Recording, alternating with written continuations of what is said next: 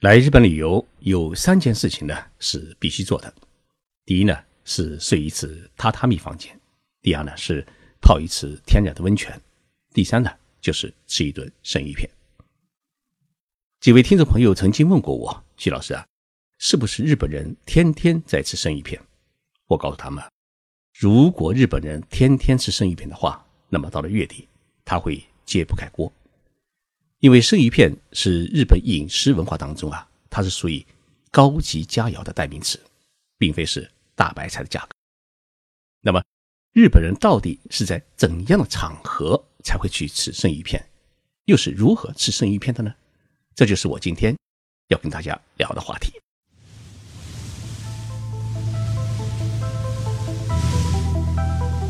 任你波涛汹涌，我自静静到来。静说日本，冷静才能说出真相。我是徐宁波，在东京给各位讲述日本故事。常听《静说日本》这一节目的听众朋友，可能知道我的老家是在浙江省舟山市。舟山是一个群岛，有一千多个大大小小岛屿。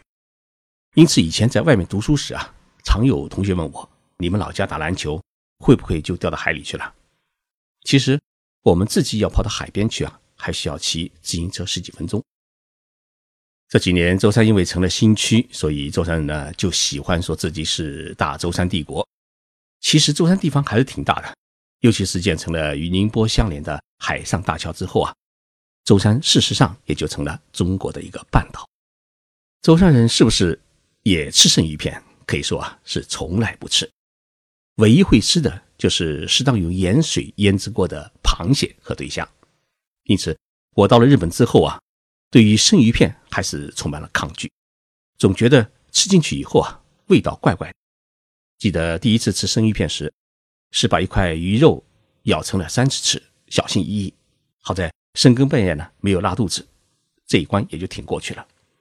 当然，现在我在日本吃生鱼片的时候，已经是吃的很溜。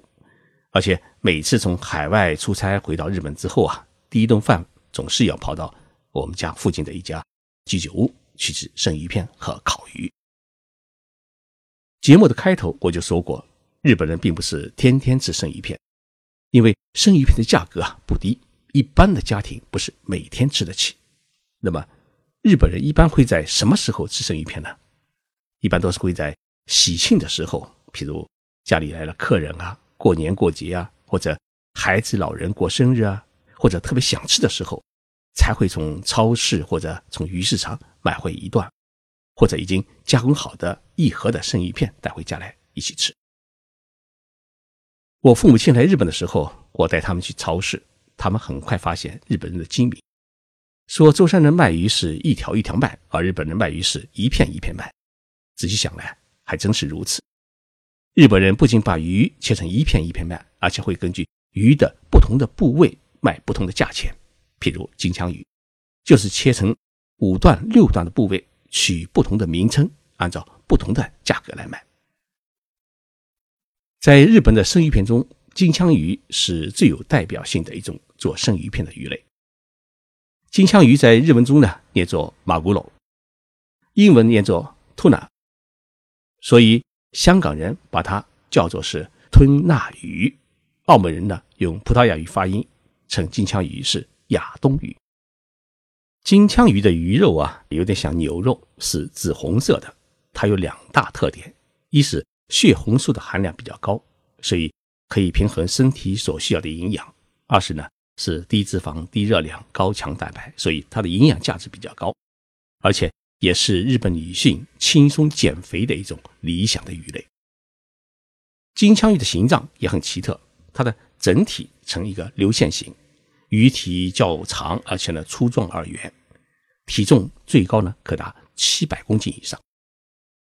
金枪鱼当中啊，最为名贵的鱼叫做蓝鳍金枪鱼，蓝鳍金枪鱼也叫黑金枪鱼，它的脂肪含量高，口味好。主要适合于做高档的生鱼片。在东京的竹地鱼市场，每天清晨五点钟之前，如果你不找到的话，最好的蓝鳍金枪鱼总会被一些高级的料理店或者寿司店呢是抢购一空。一条普通的蓝鳍金枪鱼，最高的价格可以买到五十万、六十万元人民币。金枪鱼最贵的部位是在鱼的肚子这一边，这一部分的脂肪含量比较高，也最为集中，所以日本人呢把它称作是波多罗，汉字写成是大脂，就是脂肪很多的意思。那么其次是中脂，日语念作是曲多肉，就是中间的这个脂肪含量比较高的肉。曲多肉的部位啊是在金枪鱼的背部和腹部与背部之间的那一段。脂肪呢相对来说少一些。那么除了大脂和中脂之外，其他的金枪鱼的部位呢，就叫做赤身，就是红色的肉的意思，价格就便宜。我们如果在日本吃到的那一种金枪鱼，感觉不到有柔嫩脂肪的味道的话呢，那都是最便宜的赤身的部分。金枪鱼是日本生鱼片当中啊最为大众化的鱼。那么除了金枪鱼之外呢，日本还有哪些鱼用来做生鱼片呢？用的比较多的是鳝鱼。鳝鱼是日本比较常见的这个生鱼片的品种，在中国呢比较少见。鳝鱼脂肪含量比较丰富，鱼肉呢比较透明。其次呢是鲷鱼，鲷鱼的肉质呢偏白透明，肉质呢比较紧实。常见的做法有普通生鱼片和松皮生鱼片。松皮生鱼片是用开水烫过以后。剥皮带有那么一种相连的那种生鱼片，相对来说啊比较有嚼劲。那么青鱼一般不直接作为生鱼片，而是先用盐腌制一段时间以后啊，然后去掉腥味，然后呢直接做到鱼肉中蛋白质变质以后，口感比较柔软的时候啊，才端出来做成生鱼片。那么生鱼片当中，新鲜的乌贼也常用来做生鱼片。那么生乌贼呢是晶莹透剔，口感比较清爽。甜虾也往往是被做生鱼片系列当中的一道名菜，味道有点甜，口感呢比较美味。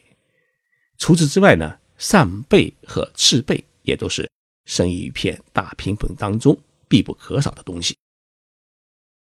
我们中国人吃生鱼片最喜欢吃三文鱼，但是在日本呢，三文鱼是属于最低档次的鱼，至少在五年前。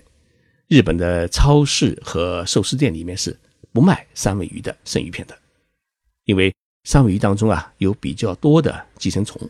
日本人在过去啊吃了三文鱼的生鱼片以后啊，往往会拉肚子或者生病，因此三文鱼一直是红烧吃或者火烤着吃。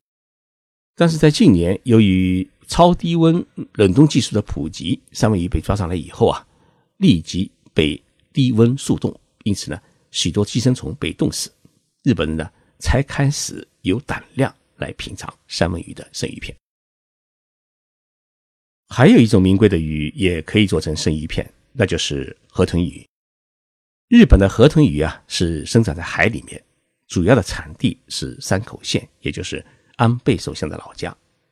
另外是石川县的能登半岛，还有福冈县，这三个地方是日本河豚鱼的三大产地。大家知道，河豚鱼有毒，而且吃的不好会毒死人。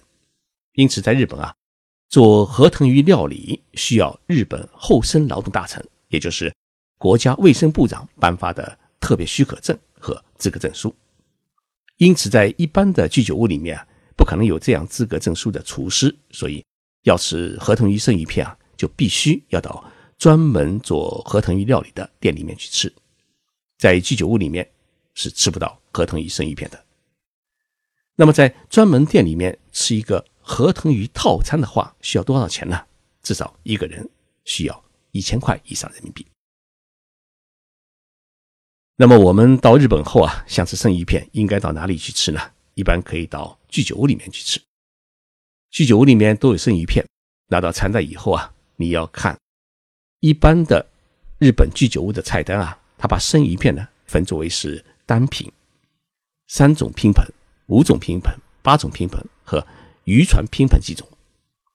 那么三种拼盆的价格一般是在八百日元，大概是五十块人民币；五种拼盆一般是在一千五百日元，大概是九十块人民币。如果朋友请你吃饭，拿出一条小木船做的生鱼片拼盆的话，那就是大价钱，少说也得千把块人民币。吃生鱼片呢，一定要蘸一点芥末。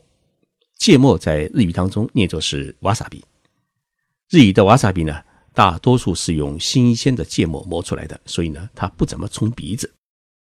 中国国内供应的芥末大多数是用粉末加其他原料做的，稍微蘸一点就会很冲鼻子。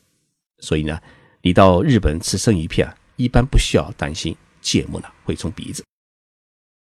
芥末是从中国传入日本的，它具有很好的杀菌的作用。目前，日本最大的芥末的产地是在静冈县的伊豆半岛。这种芥末啊，种在清丽的山间溪水当中，一颗新鲜的芥末要卖到三十块人民币左右。生鱼片啊，是我们中国人的叫法，在日本呢叫做刺身，日语念作是沙西米。据说。吃沙西米是在十二世纪的镰仓时代开始流行起来的。原来只是渔夫们为了贪图简单，抓上鱼以后啊，把鱼切成薄片生吃。当时啊还没有酱油，所以呢，把鱼肉切成细丁，做以芥末或者姜丝来吃。后来伴随着酱油的产生和普及，演变成现在这种蘸芥末酱油的吃法。但是因为古代。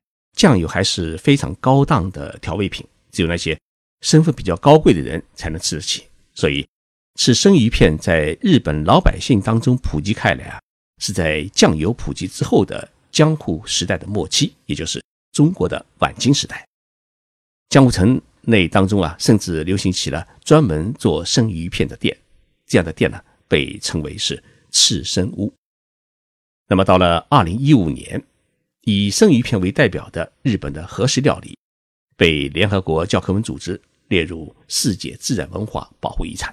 所以，大家到日本的话，一定要吃一顿日本的生鱼片。记住，生鱼片在日语当中念作是沙西米。谢谢大家收听这一期的节目。如果你对日本文化感兴趣的话，我推荐你去当当网或者京东商城或者是新华书店去买两本书。一本叫做《静观日本》，另一本叫做《日本人的活法》。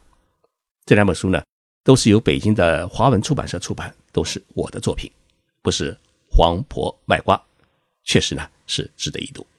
谢谢大家伴我一起度过愉快的周末。东京的樱花已经开始谢了，东北地区和九州地区的樱花现在开的正是热闹的时候，在樱花树下吃生鱼片，喝一杯清酒。